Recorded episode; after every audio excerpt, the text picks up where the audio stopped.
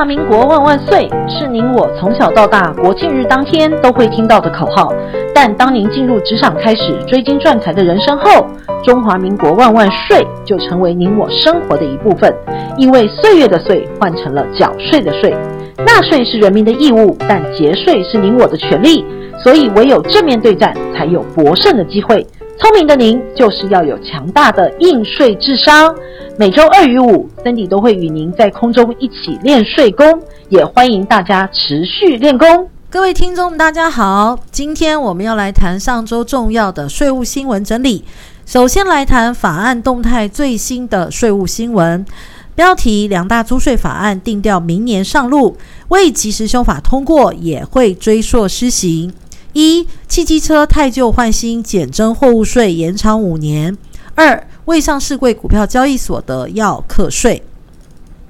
汽机车汰旧换新优惠的货物税条例修正草案，未上市柜证券交易所得列入基本税负制的所得税额基本条例等两大租税法案，已经排进行政院法案审议名单。财政部官员表示，虽然二零二零年因预算会期未能排入审查，但财政部已定调，即使未修法通过，也会追溯施行。即不论法案进度如何，两大法案都将如期在二零二一年元月上路。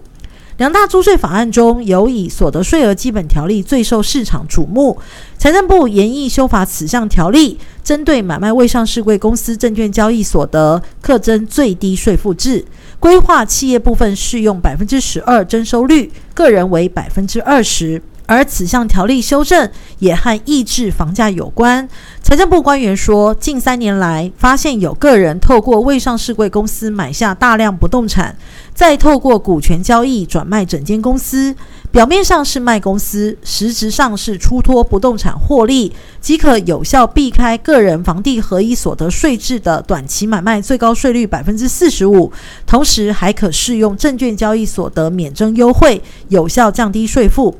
因此，财政部要求国税局加强查核未上市柜公司的投机买房行为，也计划透过修法堵住租税的漏洞。至于货物税关于汽机车汰旧换新优惠部分，是针对民众淘汰旧车购买新汽机车，在完成领牌登记日，新机车每辆可以减征货物税四千元，而汽车每辆可减征货物税五万元。原定在二零二一年一月七日落日。但环保署为鼓励民众淘汰旧式行动污染源，检经济部也认为，台湾机车产业链就业机会达三十万人以上，仍有扶植的必要。因此，财经部会与环保署决定将汰旧换新政策延长实施五年，到二零二六年一月。官员表示，两项法案都将如期在二零二一年一月上路，即使仍未修法通过，后续也会追溯施行。民众及企业应及早应应。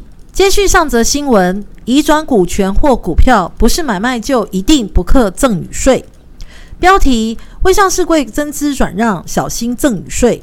新股以低价或无偿转让给亲属，依实质课税原则认定赠与额补课税。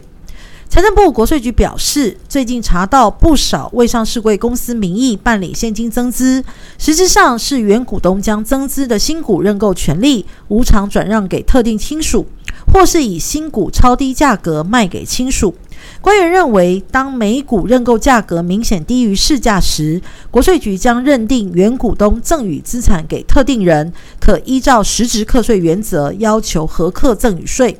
官员并表示，有些未上市贵公司股东采迂回方式，像是把认购新股权利卖给第二人或是海外公司，第二人或海外公司再把认股权利移转给低价给股东或亲属及配偶；有些则是直接转让认购权利给亲属，但只要经国税局查核属实，皆可涉算移转金额核课赠与税。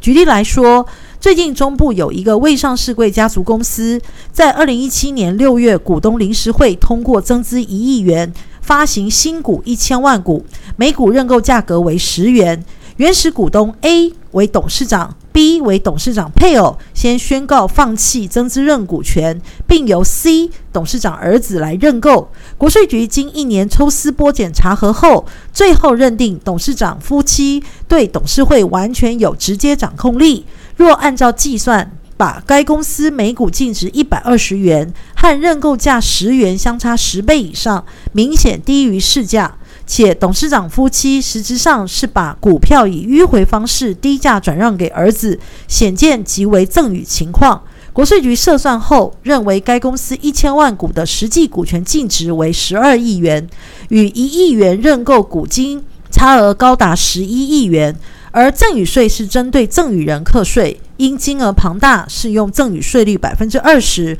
国税局要求董事长夫妻补缴约二点二亿元的赠与税。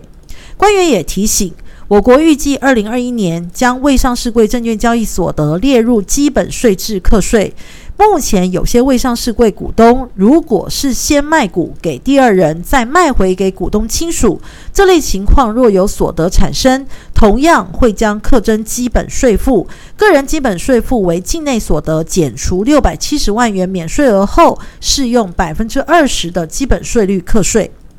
接续上则新闻提到，认股权放弃或转让，赠与税核课原则认定。标题：认股权假弃权真赠与要税。未上市贵企业办理增资，股东将认购新股的权利转让于两亲等，遭国税局查获，将补代罚。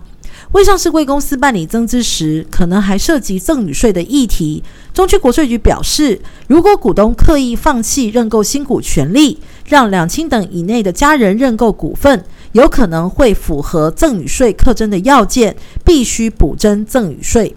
官员表示，根据公司法第两百六十七条规定，当公司发行新股时，要先公告及通知原有股东，让原股东依持股比例优先认购新股。不过，当原股东未认购股票时，公司可以恰由特定人认购。由于可以让特定人认购，因此可能发生了假弃权真赠与的情形。官员表示，原股东可能在形式上放弃认购新股的权利，但实质上又透过其对公司董事会的掌控性，将特定人认购指定为自己的儿女、兄弟姐妹等两亲等以内的亲属。这种情况就涉及赠与税的议题。至于如何判断此种股权赠与行为，财政部曾以函令发布四大认定要件。首先是公司股票的发行性。官员表示，对于国税局而言，只有未上市、未上柜且非新柜公司办理增资时，才会构成上述赠与行为。第二项要件是影响力。原股东对于公司董事会选择的特定人的行为，具有直接或间接的掌控力。第三要件是受益人，当公司洽特定人认购新股时，找到的特定人为原股东两亲等以内的亲属。官员表示，如果第三人只是人头账户，或是由原股东亲属所掌握的法人，增资最终的实质经济利益还是会归于原股东亲属，这种也算是赠与。第四项要件是认购价格。官员表示，如果特定人认购时，每股认购价格在增资时每股净值明显有落差，且总价差距大，对国税局而言，原股东放弃认股就有违一般经验法则，也就更有可能是规避赠与税的手法。官员指出，以上相关要件的举证责任都是落在国税局身上。一般若股东只是单纯放弃新股认购权利，并不会构成赠与税。但如果纳税义务人确实有这种迂回赠与的行为，应尽速主动补报补缴，以免未来遭查获加罚。第四则新闻，回到不动产议题，标题：预售屋稽查揪红单交易，二十一个建案高达二十案有缺失，不排除年底进行第三波稽查。内政部本周发动了第二波预售屋联合稽查行动，调查全台七个县市二十一个预售屋建案，发现高达二十案存在红单交易、契约书违规及不合格代销等三大缺失，并且针对网传热销的新竹县竹科会建案继续积极调查，初步有查证不法销售情形，开罚一百二十万元，不排除年底前再展开第三波稽查行动。为防堵炒房歪风，内政部今年十月底会同行政院消保处及地方政府发动第一波预售屋联合稽查行动。第二波联合稽查行动在十一月二十六日发动，并且加入了公平交易委员会稽查联合行为，共针对全台二十一个建案进行稽查。稽查发现，红单交易十分普遍，共有十七个建案使用红单交易，其中一个建案已发现违规。明明未取得建造执照，却提前销售红单；还有部分预售屋的销售中心未取得合法建筑使用文件，已全部移请财政部进行后续税务稽查行动。内政部表示，其余红单交易案仍在调查中，建商必须在三天内补齐合格资料。除了红单交易外，也发现十六个建案的买卖契约书不符合规定。内政部表示，违规情形包括三类：首先是水电及瓦斯内管线等费用未约定由卖方负担；其次，卖家与消费者磋商时交屋保留款的额度过低；第三，则是保固期间未从交屋日起算。内政部表示，日前有民众投诉竹科会建案，由广告公司利用通讯软体群组自行销售，对外举办多场促销说明会，并收取每户十五至二十万的预约金，金额高达一千五百万。经首波联合稽查，初步查核有不法销售情形，严重影响到消费者的购物权益，且扭曲市场正常交易，由县府依消费者保护法规定裁罚一百二十万，为联合稽查以来第一个开罚的案例。内政部表示，中央部会将持续关注市场交易情况，若有报道红单等交易情形，将要求地方政府即刻派员稽查，并且适时与地方政府进行不定期联合稽查，查获市政也会交由各相关单位后续处理。财政部说，从联合稽查行动取得的交易资料将转交所属国税局及稽征单位。由于红单申报常属于综所税课税范围，目前交易资料并进行列管，于明年所得税申报结束后再勾稽确认是否有漏报的情势。第五则新闻是跟今年不动产移转的栋数统计相关，标题：买卖移转栋数同步量缩。根据内政部最新资料显示，九月全台买卖栋数达三点一八万栋，是五十七个月以来新高。十月因为工作天数较少，移转栋数则量缩至二点八万栋。累计今年前十月的移转栋数共二十六万栋，出估今年全年买卖移转栋数可望站上三十二万栋，挑战二零一四年以来的新高。以今年前十月移转栋数来看，主要都会区前十月移转栋数中，新北市以五万栋居冠，排名第二的则是台中市三点八万栋，接着则是桃园市三点七万栋，高雄市则是三万栋。十月地震机关工作天数仅十九天，不过十一、十二月工作天数却多出一至两成，加上第四季市场买气仍维持稳定，推估今年全年度买卖移转栋数可望站上三十二万栋，超过二零一四年的三十二点零六万栋。从移转栋数量增情况，也可以解读为今年房市买气是二十二零一四年以来最好表现的一年。从内政部各项移转登记资料可发现，除买卖移转栋数可望写下二零一四年以来新高外，今年的继承登记也延续以前年度逐年增加的趋势，拍卖赠与移转则是跟去年相近。买卖移转栋数交易量增，可以反映出成屋市场的交易热络。但房地合一税上路后，不少投资需求转进预售屋市场，因此移转栋数的资料只能反映成屋的交易表现，而一手市场的交易热度，因目前无相关的统计资料，因此无法看出。第六则新闻开始与遗产税申报有关，标题：遗产税跨区申报定上限。遗产税跨区申报规定已经正式上路，不过当未上市贵公司的大股东过世，家属申报其遗产时要留意金额的限制。中区国税局表示，如果股东单一公司的股票或出资额申报价值超过新台币五百万元的话，将不适用跨区申报服务。官员表示，财政部在去年底发布了遗产税跨区临柜申报作业要点后，现在若被继承人遗产总额未达两千五百万，且符合相关规定，遗产税申报便可不受户籍限制。家人只要备齐应减负的证明文件，便可就近到任意国税局所属分局、稽征所、服务处办理遗产税申报。适用跨区申报的遗产税案件，主要是遗产种类较为单纯的情况。但如果是未上市、未上柜且非新柜公司的股票或投资额，官员表示，通常国税局如果发现个别公司持股面额超过五百万元的遗产税案件，依照规定要加强审视该公司的相关报表，额外确认申报面额的合理性。程序上复杂许多，因此目前还不开放跨区申报。第七则新闻标题：申报遗产税留意两个重点。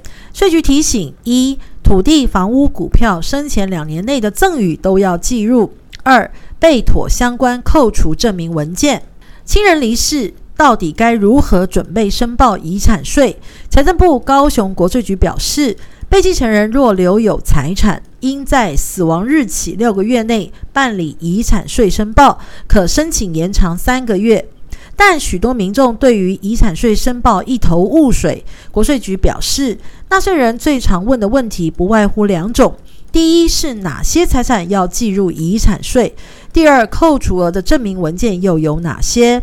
首先，国税局表示，包括土地。房屋、股票、汽车、信托财产、生前两年内赠与的财产等，都要记得申报遗产税。而现在国税局也提供单一窗口查询金融遗产服务，可以查到被继承人的存款、基金、股票、人身保险等资讯，免得亲人离世后还要劳碌奔波。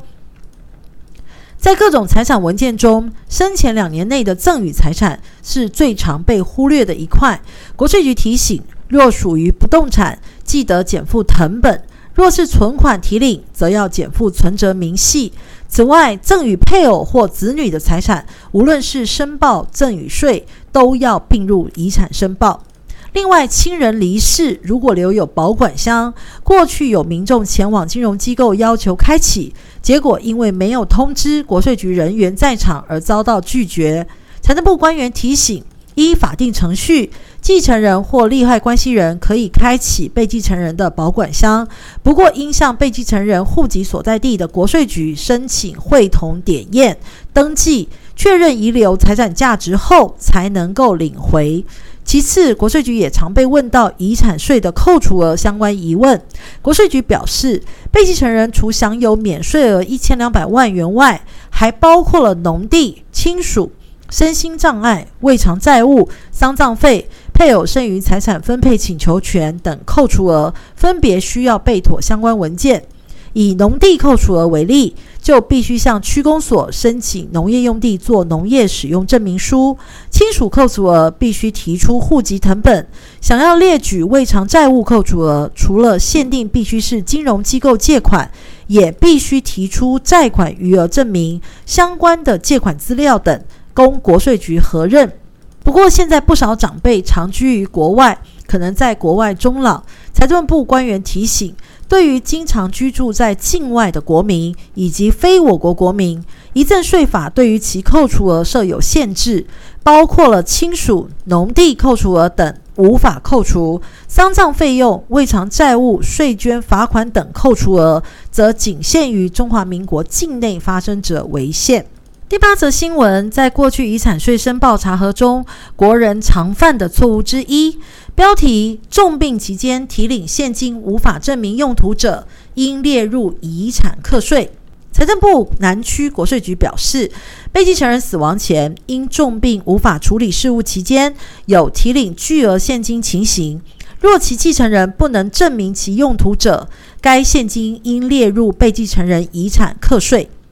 该局说明，国税局于查核遗产税时，若发现被继承人银行账户有密集或大额提领现金情事，会进一步确认被继承人身体、精神状况及相关资金流向。如医院的诊疗记录显示，被继承人已处于重病、无法处理事务的状态。依一般经验法则，继承人应对于被继承人死亡前、重病期间提领现金之流向及用途提出说明或举证，否则依《遗产赠与税法施行细则》第十三条规定，国税局将就该提领款项列入遗产课税。该局主张，最近查核被继承人贾军死亡前意识混乱之重病期间，密集提领现金三百五十万元。继承人乙军主张，其中三十万元系用于支付甲军的医疗费，并提示相关医疗费用收据等证明文件。余款三百二十万元未能说明及证明上开现金的流向及用途，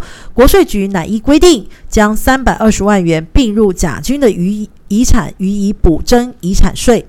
该局另外提醒，被继承人死亡前、重病期间无法处理事务，若有举债或出售财产，继承人亦要证明其用途，以免被列入遗产课税。甚至如果被查获设有逃漏税情事者，还会遭受处罚。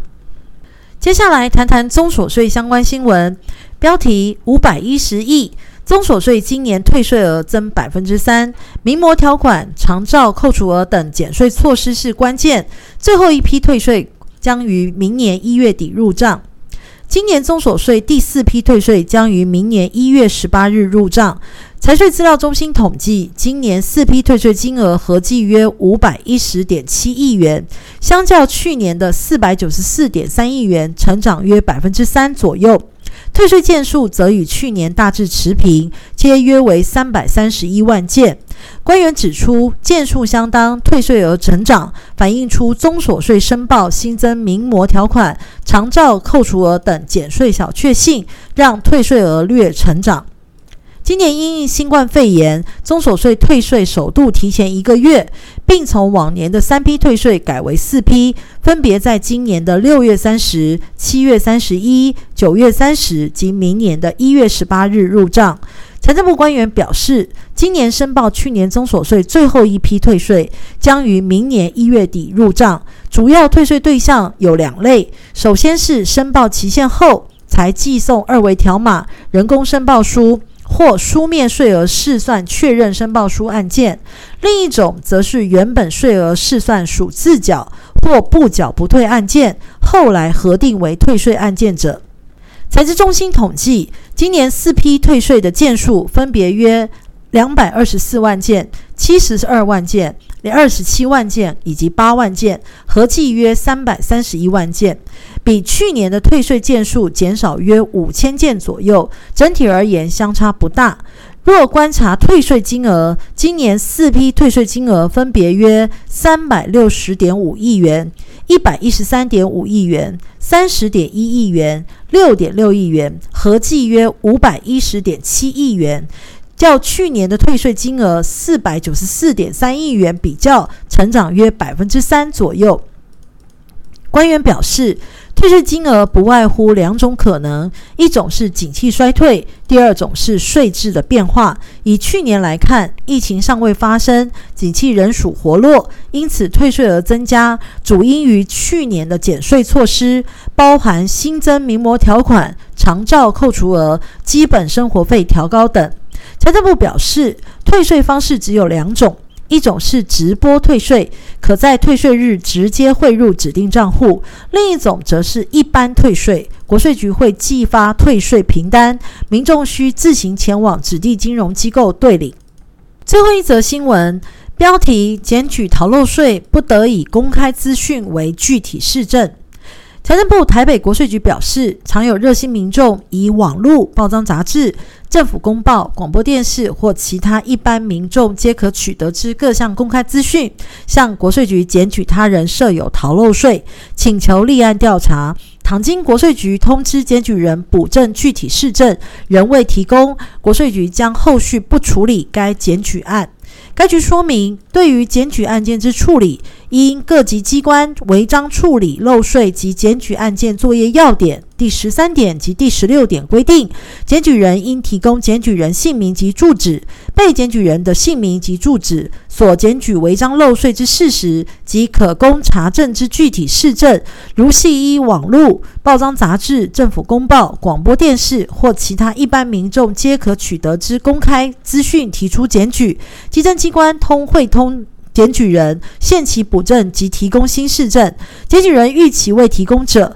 国税局虽未能就检举案件立案调查，惟国税局仍将视案前情况，如涉嫌重大逃漏税等情节，仍主动搜集课税事证进行调查。该局举例说明。检举人甲只称 A 公司每年贩售商品数亿元，但销售于经销商及熟客都不开发票，以隐匿真实营业收入，做两套账册，蓄意逃漏营业税及所得税。因检举人仅提供上网查询商工登记公示资料之公司统一编号、名称、资本额、代表人等公开资讯，并未提供其他漏税之具体事证，经国税局函请补证。甲仍仅能提供媒体报道资料，因缺乏具体事证，该局就检举案已免疫结案。为查核单位怀疑 A 公司涉及巨额逃漏税，乃另案签报，派案主动调查。该局呼吁，过往曾有许多民众。依据公开资讯向国税局检举他人逃漏税，造成行政资源的浪费，会有效维护租税公平，提升查核效率。民众若有发现违章逃漏税等情事，检举时除详叙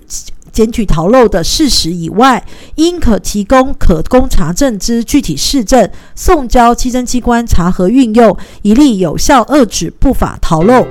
以上为上周重要税务新闻为您所做的整理，感谢您的收听。本周五我们将继续分析有土私有税系列的房地合一税及土地增值税，期待您的一同参与聊税事。我们周五空中再会。